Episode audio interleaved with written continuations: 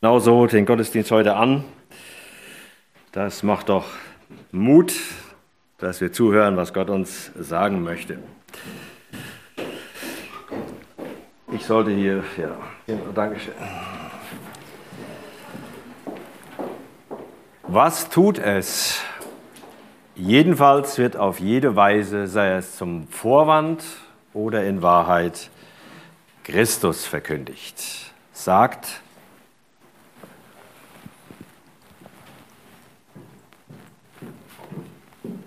Ja, wer im Hauskreis war zuletzt, hat gehört. Er hatte unterschiedliche Motive erkannt bei Männern, die Gottes Wort verkündigten, während er im Gefängnis saß, war die Situation, die er da beschreibt. Und so kann man das Ergebnis des heutigen Abschnitts eigentlich auch überschreiben.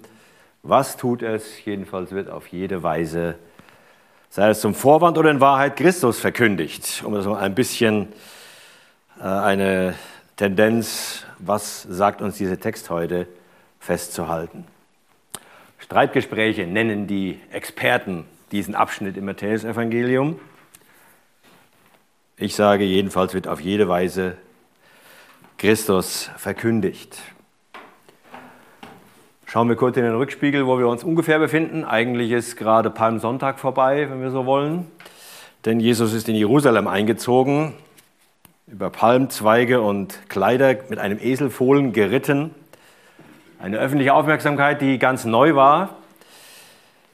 Menschen waren begeistert von diesem Mann und ließen sich anstecken. Die Menge war gespannt, was passiert. Wird spektakulär? Wurde es. Im Tempel wurden die rausgeworfen, die dort Geld verdienten, mit allen möglichen und Geldwechsler und was da zu finden war. Und Jesus sagte ihnen, ihr habt eine Räuberhöhle aus diesem Haus gemacht, das ein Bethaus heißen soll. Jesus heilt Menschen dort,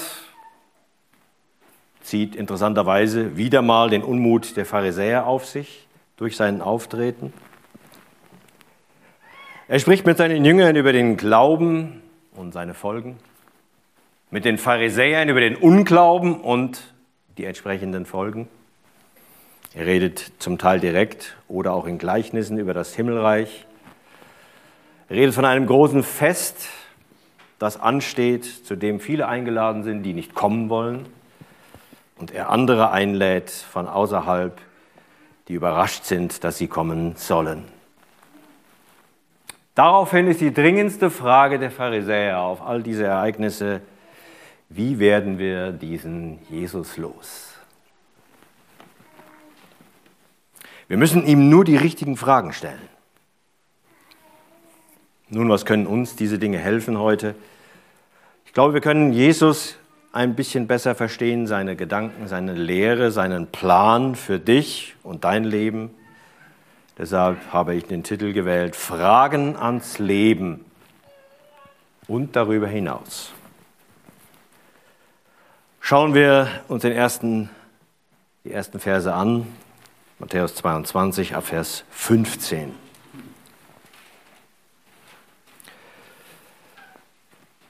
Matthäus 22 ab Vers 15 schreibt Matthäus, da gingen die Pharisäer und hielten Rat, wie sie ihn in der Rede fangen könnten.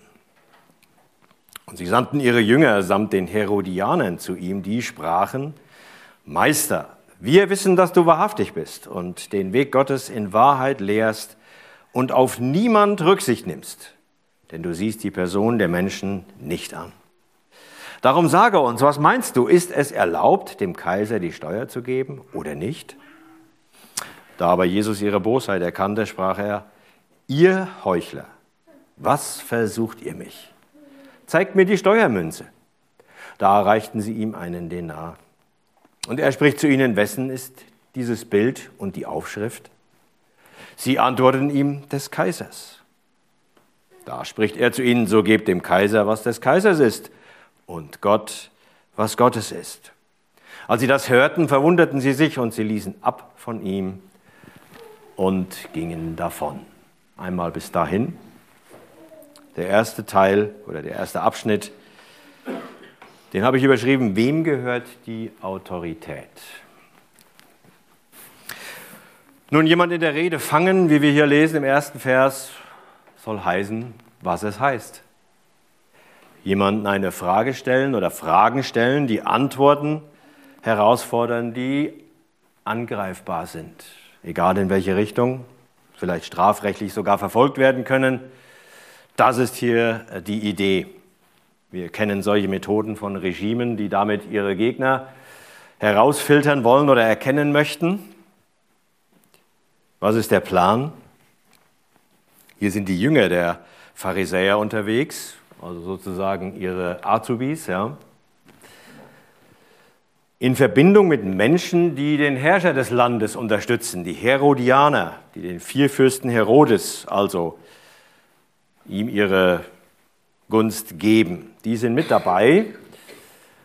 Also eine seltsame fast schon politisch anmutende Mischung, die wir hier finden von Leuten, die da kommen und eine Frage stellen. Und wir erkennen, dass hier eine bestimm ein bestimmtes Ziel erreicht werden soll und man ist bereit, interessante Allianzen dazu einzugehen. Religion und Politik, die sich hier verbinden, haben aber noch nie eine gute Mischung ergeben. Wenn eine Religion politisch wird, geht der Glaube auf Kosten der Macht baden. Und diese Kombi begegnet Jesus hier und bringt zuallererst mal absolute Wahrheit ans Licht. Vers 16. Meister, wir wissen, dass du wahrhaftig bist. Du lehrst die Wahrheit in Bezug auf Gott. Und du bist unparteiisch in Bezug auf Mensch und Meinung. Also kurz und knackig zusammengefasst für heute. Jesus, wir halten dich für einen echt, wahren und geradlinigen Typen. Ein Mensch, dem ich vertrauen würde, der so beschrieben wird. Wenn jetzt der Satz folgen würde, Jesus, sag uns, wie wir den Weg, den du lehrst, finden können, Sag, wie wir dir nachfolgen.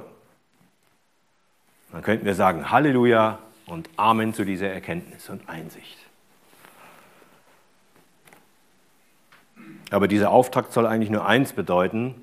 Wir halten dich für ehrlich und eindeutig in deinen Aussagen. Also sag uns, was du denkst und nichts politisch Korrektes. Auf die Frage, die wir dir jetzt stellen wollen. Nun ist die Frage, wie kommt man zu so einer Erkenntnis, die man hier ausdrückt, um dann zu zeigen, dass man aber überzeugt ist, über diese Erkenntnis zu stehen. Indem man einfach daran vorbeigeht, an diese Erkenntnis und jetzt eine scheinbar seltsame, belanglose, komische Frage stellt oder doch nicht. Ist es erlaubt, dem Kaiser Steuer zu zahlen? Was soll das für eine Frage sein? Oder mit anderen Worten, besteht eine Autorität außerhalb von Gott, der wir unterstehen, der wir Anerkennung und Unterordnung schulden? Nun, wir haben die Motivation dieser Frage in Vers 15 schon gehört, ihn in der Rede fangen, also Jesus irgendwie diskreditieren durch eine Aussage, die ihn vielleicht mit der Staatsgewalt oder mit der theologischen Ausrichtung in Verruf bringt.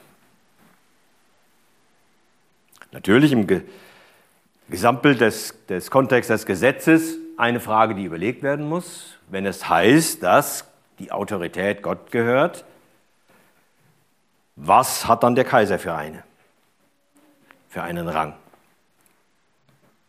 Vielleicht ist das eine Frage, die dich auch hin und wieder beschäftigt. Welche, wie viel Autorität hat eine Regierung über dich und über mich.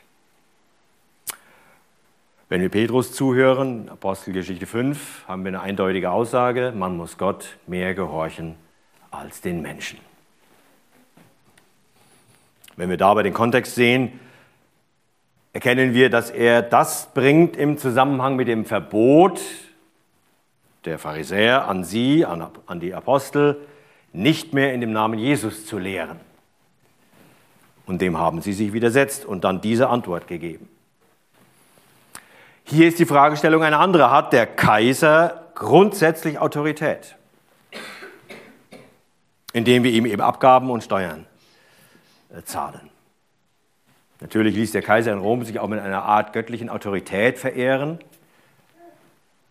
Und da können wir die Frage stellen, wenn Gott sagt, ich bin der Herr dein Gott, du sollst keine anderen Götter haben neben mir, müssen wir da nicht zurückstehen davon, ihm Anerkennung zu zollen? Und wenn wir die verschiedenen jüdischen Richtungen, Denkrichtungen, auch theologischer Art und auch die politischen Denkrichtungen ein wenig anschauen, dann sehen wir, wie unterschiedlich sie darüber gedacht haben. Die Zeloten zum Beispiel, die es schon auch vor Jesu Geburt im Land gab, die eben gegen diese Römer zu Felde ziehen wollten, sagen, wer die Römer duldet, verletzt Gottes Herrschaftsrecht. Wenn wir uns für Gottes Reich verbluten, ruft unser Einsatz Gottes Reich herbei. Und dann waren sie auch bereit, gewalttätig und Anschläge zu verüben aus diesem Hintergrund. Die Meinung der Pharisäer, die römische Obrigkeit ist ein Gericht Gottes, das wir tragen müssen, aber sobald sich Gelegenheit bietet, es loszuwerden, müssen wir sie ergreifen. Sollte jetzt so eine Gelegenheit sein? Die Sadduzäer, denen ging es darum, das Volk einfach politisch durch alle Klippen hindurch zu steuern, egal was außen passierte. Und dann gab es noch die, die Essener, die wiederum auf den Zeitpunkt einfach warteten, dass Gott Rache üben würde an den Feinden Israels. Das war ihre Zurückhaltung. Ihr seht also nicht umsonst, können wir sagen, wenn zwei Juden sich treffen, gibt es vier Meinungen. Aber vielleicht fragst du dich auch manchmal, was hat der Staat mir zu sagen? Bis wohin reicht die Autorität eines Staatswesens? Du zahlst Steuern, nicht immer gerne vielleicht.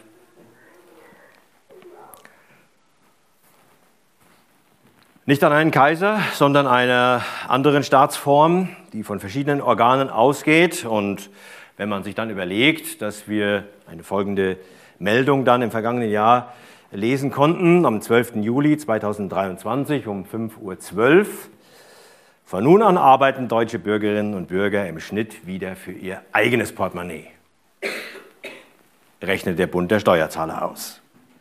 Sehen wir, dass die Last der Steuern schon relativ hoch ist. Ja? Was soll ich also tun? Geld am Staat vorbei verdienen, dass mir mehr übrig bleibt? Klassisch genannt schwarz arbeiten. Schwierig zu argumentieren. Auch wenn wir uns vielleicht fragen, das, was der Staat tut, wie er das Geld einsetzt, ist nicht immer in meinem Sinn. Oder in einem anderen Zusammenhang vielleicht, die Autorität des Staates in Frage zu stellen, ist dann, wenn du vielleicht angehalten wirst bei einer Geschwindigkeitskontrolle und du dem Polizisten sagst, wissen Sie, ich muss Gott mehr gehorchen als den Menschen und ich bin leider ein bisschen spät dran und ich fahre gerade zur Gebetsstunde. Wird nicht so gut verstanden werden. Aber stell dir vor, der Staat, in dem du lebst, erlaubt dir sogar öffentlich von deinem Glauben zu sprechen. Immer noch. Hier, wo wir leben. Wenn wir uns aber ein bisschen zurückerinnern, nur zwei Jahre oder anderthalb, in der Corona-Zeit, da gab es schon die eine oder andere Hürde, die wir da miteinander erlebt haben. Diskussionen und Statements in alle möglichen Richtungen. Staat ja, nein, bis hierhin und nicht weiter. War, so, war schon sehr interessant, dieses Testfeld mal zu betreten. Wir haben es nicht gesucht, aber es war eins. Und man konnte durchaus Charakterstudien machen. Und für mich ist letztlich schön, dass wir als Gemeinde diese Zeit überstanden haben, unbeschadet. War nicht selbstverständlich, aber lehrreich. Und vielleicht war es dafür gut. Nun, Jesus ist der er ist. Auch hier, Sie haben es ihm vorher gesagt, du bist wahrhaftig, siehst die Person nicht an und zeigt ihnen, dass er sie natürlich durchschaut hat und nennt sie auch so, wie er es empfindet, ihr Heuchler. Was ihr redet, ist Heuchelei. Ihr meint nicht das, was ihr sagt. Und trotzdem gibt er ihnen eine Antwort. So ist Jesus. Er zeigt uns Ordnungen auf, denen wir unterstellt sind. Eine irdische Ordnung zeigt er. Autorität, die auf dieser Erde regiert, ist von Gott gegeben. Jedermann sei untertan der Obrigkeit, die Gewalt über ihn hat. Denn es ist keine Obrigkeit außer von Gott. Wo aber Obrigkeit ist, ist sie von Gott angeordnet. Darum, wer sich der Obrigkeit widersetzt, der widerstrebt Gottes Anordnung. Die ihr aber widerstreben, werden ihr Urteil empfangen. Das ist die Aussage von Paulus an die Römer, Kapitel 13, 1 und 2. Sehr bekannt. Auch Timotheus und Titus sprechen in ihren Briefen, oder Paulus spricht an sie in, ihren, in seinen Briefen an sie davon. Bete für sie, sagt er an Timotheus, für die Obrigkeit. Und auch Titus wird belehrt, ordnet euch ihr unter der Obrigkeit. Da haben wir also eine klare Richtung und Linie, der wir auch, die wir auch hier bei Jesus wiederfinden. Aber er zeigt uns auch eine himmlische Ordnung. Autorität, die von Gott ausgeht, sagt Jesus. Gib Gott, was Gott gehört. Und was ist das? Der Zehnte? Eben war ja die Rede von Steuern zuvor. Gehören Gott die 10% vom Rest, den der Kaiser noch übrig lässt?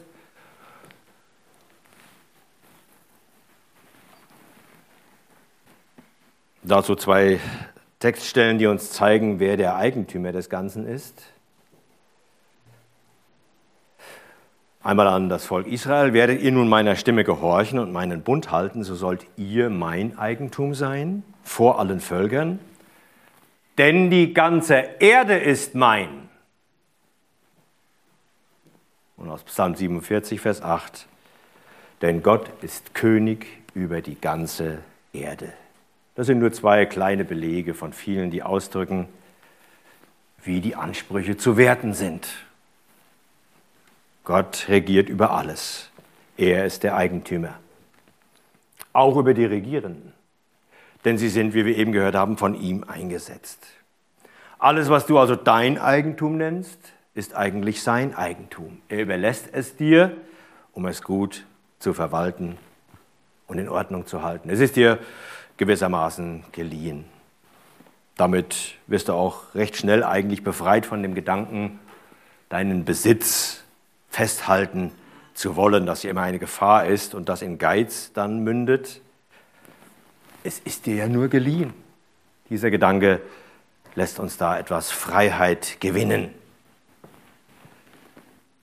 Und wir lernen hier von Jesus, der hier in Anfeindung steht, mitten in dem Versuch, irgendwie ihn zu diskreditieren durch eine politische Aussage, dass er diese Ordnungen bestimmt und sie uns hier zeigt.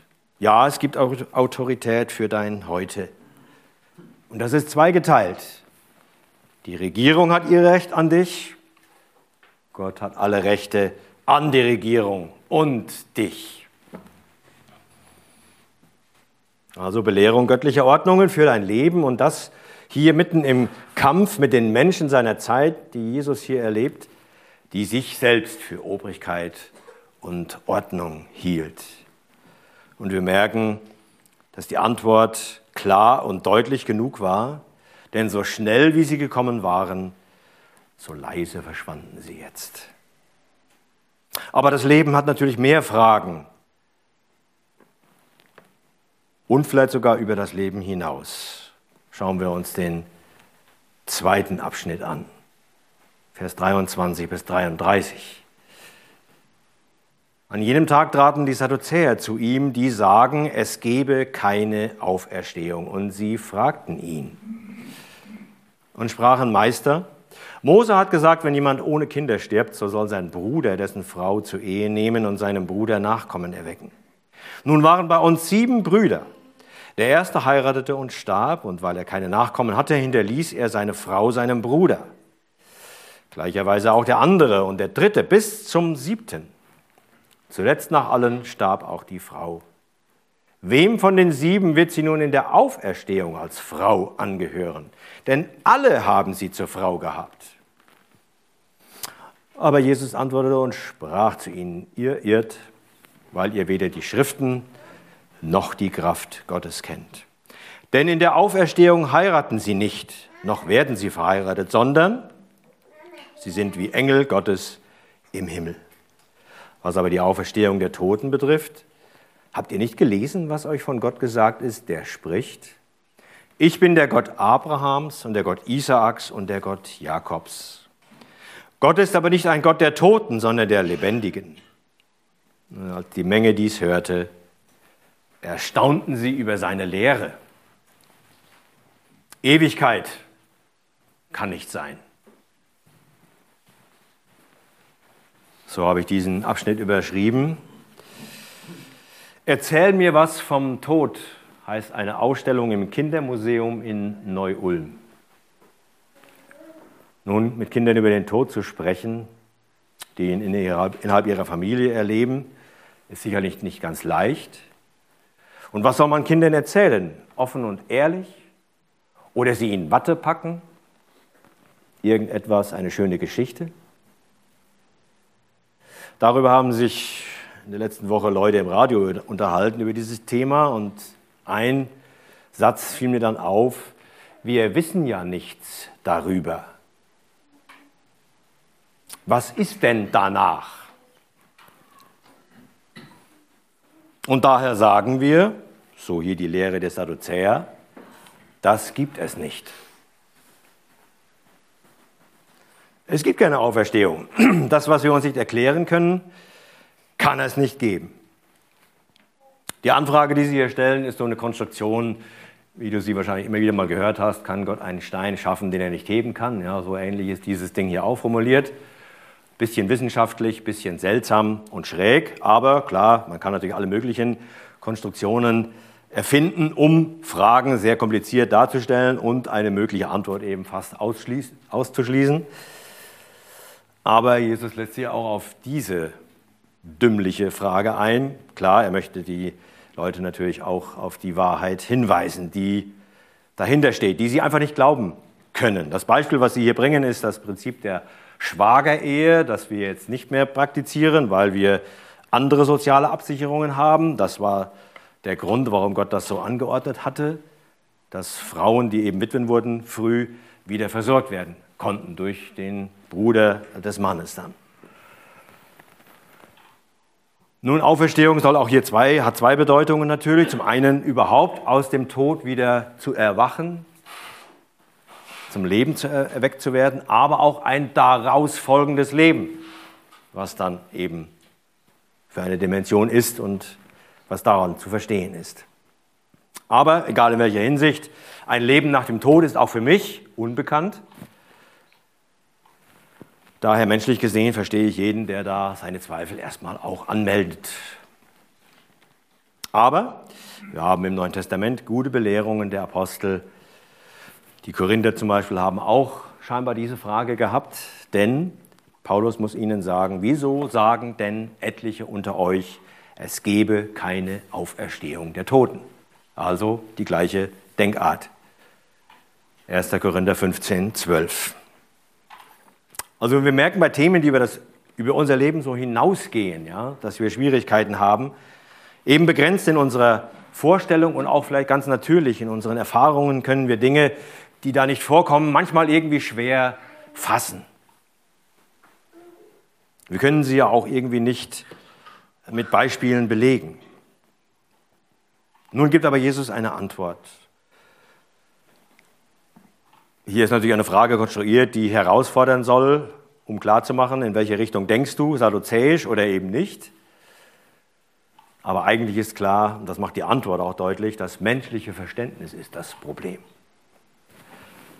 Ein falsches Verständnis von Gottes Gedanken. Ihr irrt, ist die erste Aussage. Ganz einfach mal. Ihr irrt. Und warum? Weil ihr weder die Schrift noch die Kraft Gottes kennt.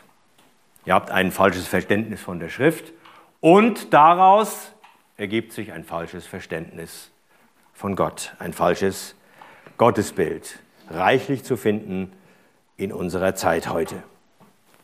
Ein falsches Schriftverständnis, biblisches Verständnis fördert oder daraus erwächst ein falsches Gottesbild. Du bist, befindest dich also auf falschen Wegen. Du irrst. Und weil das so ist, schenkt Jesus uns Einblick in die ewigen Dinge. Seine Antwort stammt aus der Schrift. Nun, in der Auferstehung heiraten sie nicht. Das ist einfach eine Institution, die für die Erde geschaffen ist, lässt uns hier Jesus erkennen. Denn da machte ganz am Anfang einer den Eindruck, sich nicht so richtig zurechtzufinden. Irgendwie etwas alleine dazustehen. Und denke, wenn du verheiratet bist als Mann, dann weißt du, wenn deine Frau einen Tag nicht da ist, kann schnell dieser Eindruck erstehen. Ja? Deshalb kam dieser gute Gedanke auf, es ist nicht gut, dass der Mann allein sei. Ich will ihm eine Gehilfin machen, die ihm entspricht. Ich könnte mir diesen Gedanken auch in Zukunft vorstellen, also über das Leben hinaus durchaus. Mit netten Nachbarn, bei denen man gut Pizza grillen kann zum Beispiel. Aber wenn Gott eine andere Idee hat, wird die sicherlich sogar noch besser sein, wie das, was wir uns hier aus der Erde übertragen in den Himmel. Ich denke, wir werden nichts, was wir auf dieser Erde kennen, dort vermissen weil wir dort eine andere Dimension beschreiten und betreten, eine andere Gemeinschaft, ein anderes Gegenüber haben, das uns all das, was wir hier auf dieser Erde kennen, dieser Art, übertreffen wird. Nun, Auferstehung sagt Jesus, sie ist real. Aber Jesus sagt nicht nur, sie ist einfach da, sondern er begründet auch sie, diese Aussage. Und er zitiert eine Begegnung eine Aussage, die wir im zweiten Mose finden, nämlich als Gott Mose begegnet an dem brennenden Dornbusch. Und er sich dort vorstellt, ich bin der Gott Abrahams und so weiter. Und zwar nach wie vor. Diese Männer sind zwar schon seit hunderten Jahren tot, aber Mose wusste, wer diese Männer sind, denn sie sind die Urahnen des Volkes, zu dem er gehörte. Und Jesus sagt hier, Gott ist nicht ein Gott der Toten, sondern der Lebenden. Und wenn er ihren Namen nennt, leben sie bei Gott. Das ist die Aussage, die er hier trifft. Auch wenn sie für euch vielleicht schon längst gestorbene Helden sind oder Urahnen, bei Gott sind sie existent. Er nennt sie, er nennt sie mit seinem Namen in Verbindung und zeigt, dass er ein Gott der Geschichte ist. Zum einen hier und ein Gott, wie er hier durch Jesus bezeichnet wird, eben der Lebenden. Als der berühmte französische Mathematiker und Philosoph Blaise Pascal am, Pascal am 23. November 1654 zur Gottesgewissheit kam, so nennt er das, schrieb er Folgendes nieder.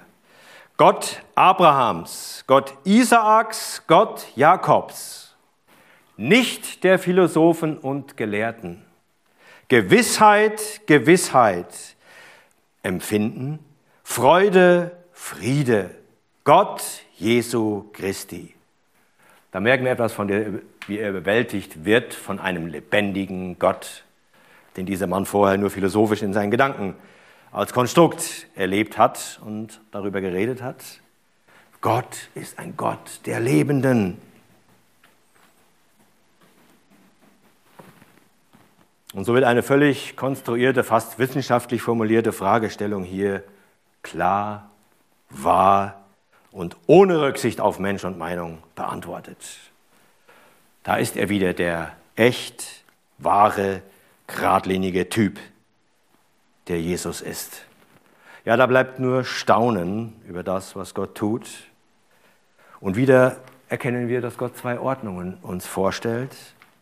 Er zeigt eine irdische auf, eine Gemeinschaft, die hier in Ehe zum Ausdruck gebracht wird, die endlich ist, wie du und ich. Aber das war es dann noch nicht. Es geht weiter, das Spiel geht in die Verlängerung, beziehungsweise war erst das Aufwärmtraining, danach geht es erst wirklich los. In der himmlischen Ordnung, Die startet mit der Auferstehung. Und dann ist die Beschreibung hier, sie werden sein wie Engel. Das sind nicht pausbäckige Figuren, die Harfe auf Wolken spielen. Das ist eine menschliche und dümmliche Vorstellung, sondern das sind Wesen der himmlischen Welt, die jetzt zum Teil für dich und mich im Einsatz sind, um dein Leben zu begleiten und es zu bewahren, wie wir im Hebräerbrief lesen können. Boten und Diener Gottes, Engel und Fürsten und Gewaltige und Mächtige. Tja, und weil diese Antwort auch Staunen und eine klare Position äh, zutage bringt, ergibt sich hier eine neue Konstellation jetzt. Jetzt fühlte sich die geistliche Führerschaft, die Pharisäer, wieder bemüht, eine wirklich wichtige Frage nun zu bringen.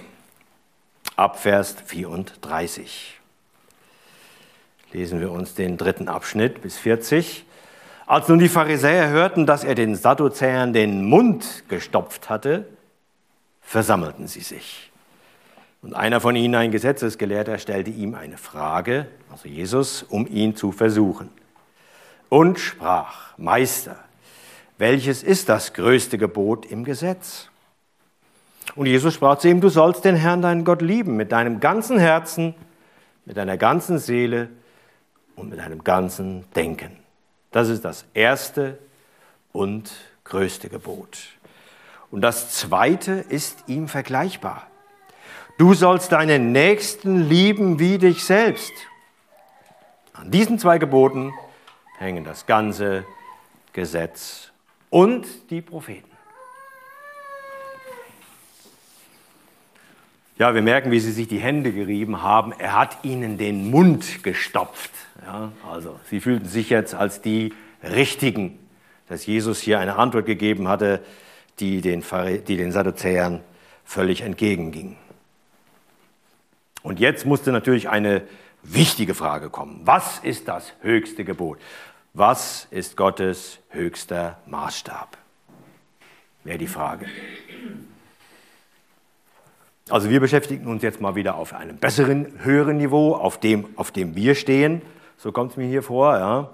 Und dass diese Leute einen Hang zur Perfektion haben und hatten, merken wir ihnen immer wieder an, wenn über sie berichtet wird. Ist nichts grundsätzlich Schlechtes, Perfektion anzustreben, ganz klar. Aber nicht, wenn es auf diese Weise, wie die Pharisäer es immer getan haben, präsentiert wird. In ihrer vermeintlich geistlich-religiösen Überlegenheit die sie dann so zum Ausdruck bringt, ach Herr, ich danke dir, dass ich nicht so bin wie die anderen Leute. Und dann werden sie aufgezählt, die Zöllner und so weiter. Lukas 18, Vers 11. Oder diese kritische Hinterfragung, warum ist euer Meister mit den Zöllnern und Sündern?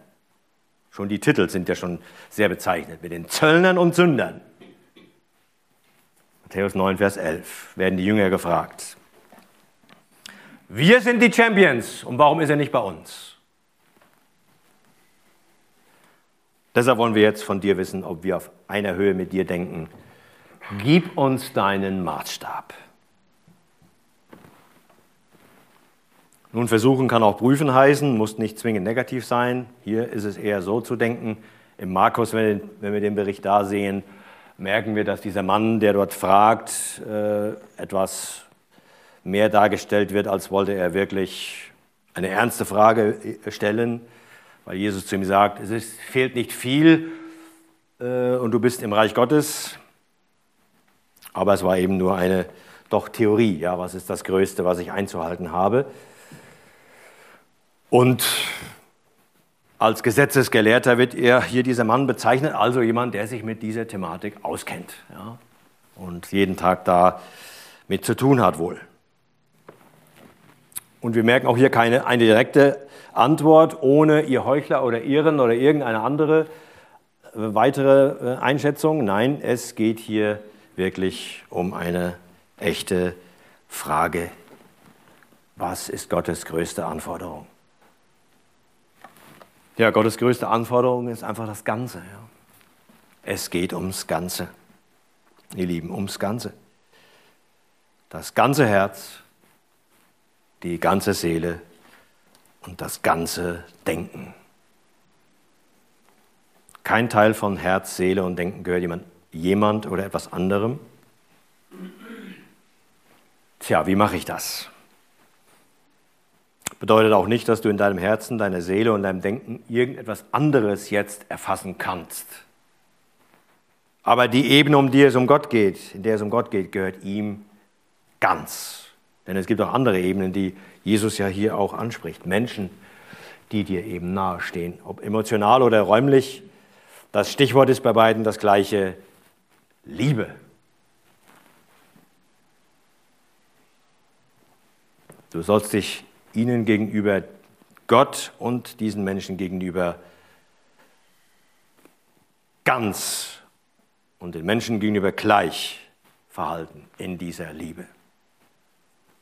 Und dass es in dieser Welt ein Defizit an dieser Liebe gibt, sehen wir an. Mord und Totschlag, Krieg und Gewalt, Misshandlung und Ausbeutung oder allein banal an Scheidung und Alleinerziehung. Das zeigt dir so deutlich wie kein anderer Indikator, dass, dass der Mensch in seinem Herzen, was er sagt von sich, dass er gut darin sei, in seinem Herzen im Kern, es nicht so ist. Und es ist nicht nur so, dass er nicht nur nicht gut ist, sondern die Bibel lehrt uns, böse ist dieses Herz. Christian hat es uns erst zuletzt im Römerbrief deutlich werden lassen. Und darum hat Gott uns seine Gedanken, wie dieses Problem anzugehen ist, mitgeteilt. Er hat uns sein Gesetz formuliert. Das Problem ist nur, und da wird erst richtig klar, wir erkennen nicht, dass wir böse sind. Wir meinen, dass es gut ist, wie es ist, oder wir es in den Griff kriegen könnten. Mitnichten.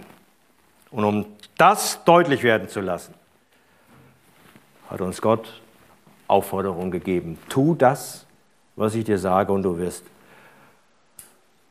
zu mir kommen und wirst dort merken, dass du das gar nicht einhalten kannst und es mehr braucht, noch mehr als nur dieses Gebot. Du brauchst eine Tür zu Gott, um in seine Gemeinschaft hineingehen zu können. Hier hängt diese Tür an diesen beiden Angeln. Du sollst den Herrn, dein Gott, lieben mit deinem ganzen Herzen. Die zweite, du sollst deinen Nächsten lieben, wie dich selbst. Daran hängt Gottes ganzes Gesetz, so sagt es Jesus hier, und die Propheten. Alles, was Gott gesagt hat, hängt daran, wie die Angeln einer Tür zu Gott. Die Frage bleibt, hast du diese Liebe in dir? das zu tun? Denn davon werden diese beiden Gebote angetrieben. Liebe zu Gott und Liebe zu deinem Nächsten. dann stellst du fest, mangelhaft. Aber diese Liebe kommt auch eben uns woanders her. Sie liegt nicht in dir und mir.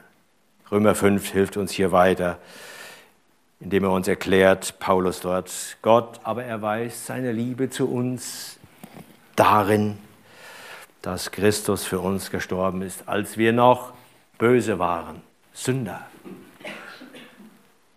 Da wird diese Liebe gezeigt. Und dann wird uns gezeigt, wie wir gerecht werden durch diesen Jesus. Da wir nun gerecht geworden sind durch den Glauben, haben wir Frieden mit Gott durch unseren Herrn Jesus Christus. Alles geht initiativ von Gott aus, merkst du es? Und die Liebe lässt er auch nicht zurück. Vers 5, Römer 5, Vers 5, denn die Liebe Gottes ist ausgegossen in unsere Herzen durch den Heiligen Geist, der uns gegeben ist. Jetzt weißt du, wer Gott ist, wer du bist und dass du ihn dringend benötigst seine Hilfe, um seinen Maßstäben zu entsprechen, die hier angefragt sind. Was ist Gottes größter Maßstab? Liebe ihn und deinen Nächsten. Kannst du nur, wenn du in Jesus Christus lebst. Und dann kannst du, das sagt auch Römer 5, sogar Bedrängnisse ertragen, egal welcher Art. Finden wir auch in diesen Versen. Oder eben, was wir in Paulus gelernt haben im Philipperbrief. Egal, kannst du alles aushalten. Und wieder sehen wir zwei Ordnungen, die uns Jesus hier zeigt. Liebe Gott, Liebe zu Gott, die himmlische Ordnung und die Liebe zu deinem Nächsten, die irdische Ordnung. Wie ein Muster finden wir Gottes Ordnung über unserem Leben. Für den himmlischen Bereich und für den irdischen Bereich. Alles ist bei Gott wohlgeordnet, damit du es gut verstehen kannst. Die Streitgespräche, die ich nicht so empfinde, dass es Streitgespräche waren, denn es war eine Frage und es gab eine klare Antwort jedes Mal. Sie ist zu Ende gekommen und jetzt fragt Jesus, wer bin ich für dich? Er nutzt die Gelegenheit, ab Vers 41. Wir stehen doch hier gerade zusammen, jetzt mal an euch. Als nun die Pharisäer versammelt waren, fragte sie Jesus und sprach, was denkt ihr von dem Christus? Wessen Sohn ist er? Sie sagten zu ihm, Davids. Er spricht zu ihnen, wieso nennt ihn denn David im Geist Herr? Indem er spricht, der Herr hat zu meinem Herrn gesagt, setze dich zu meiner Rechten, bis ich deine Feinde hinlege als Schemel für deine Füße. Wenn also David ihn Herr nennt, wie kann er dann sein Sohn sein? Und niemand konnte ihm eine, ein Wort erwidern. Auch getraute sich von da an niemand mehr, ihn zu fragen. Wer ist der Messias? Darüber hat sich Israel und seine geistliche Leiterschaft schon viele Gedanken gemacht. Sie haben Aussagen formuliert. Was und wie wird dieser Messias sein? Und den wichtigsten Aspekt nimmt Jesus hier heraus. Wessen Sohn ist er? Nun, das brauchst du einen Pharisäer nicht zweimal fragen. Davids, natürlich. Der Sohn Davids. Das ist richtig. Aber jetzt kommt eine kleine Schwierigkeit aus Psalm 110, die hier zitiert wird. Der Herr spricht zu meinem Herrn. Der Herr ist Gott, klar. Der Herr spricht aber zu einem anderen Herrn. Ja, wer ist jetzt der, zu dem David noch sagt, Herr? Wenn er sein Sohn sein soll, nennt der Vater den Sohn Herr oder was? Heute nennt niemand mehr seinen Sohn oder seinen Vater Herr, aber damals war das so, da nannten die Söhne die Väter Herren. Also genau umgekehrt. Aber Herr kann David ja nur hier den nennen, der als eine göttliche Gestalt über ihm steht. Andererseits ist aber der Messias wirklich aus dem Geschlecht Davids nach dem Fleisch, wie Römer 1 zum Beispiel erklärt. Dieses Rätsel kann sich ja nur lösen, wenn der Messias beides ist. Der Sohn Davids und der Sohn Gottes.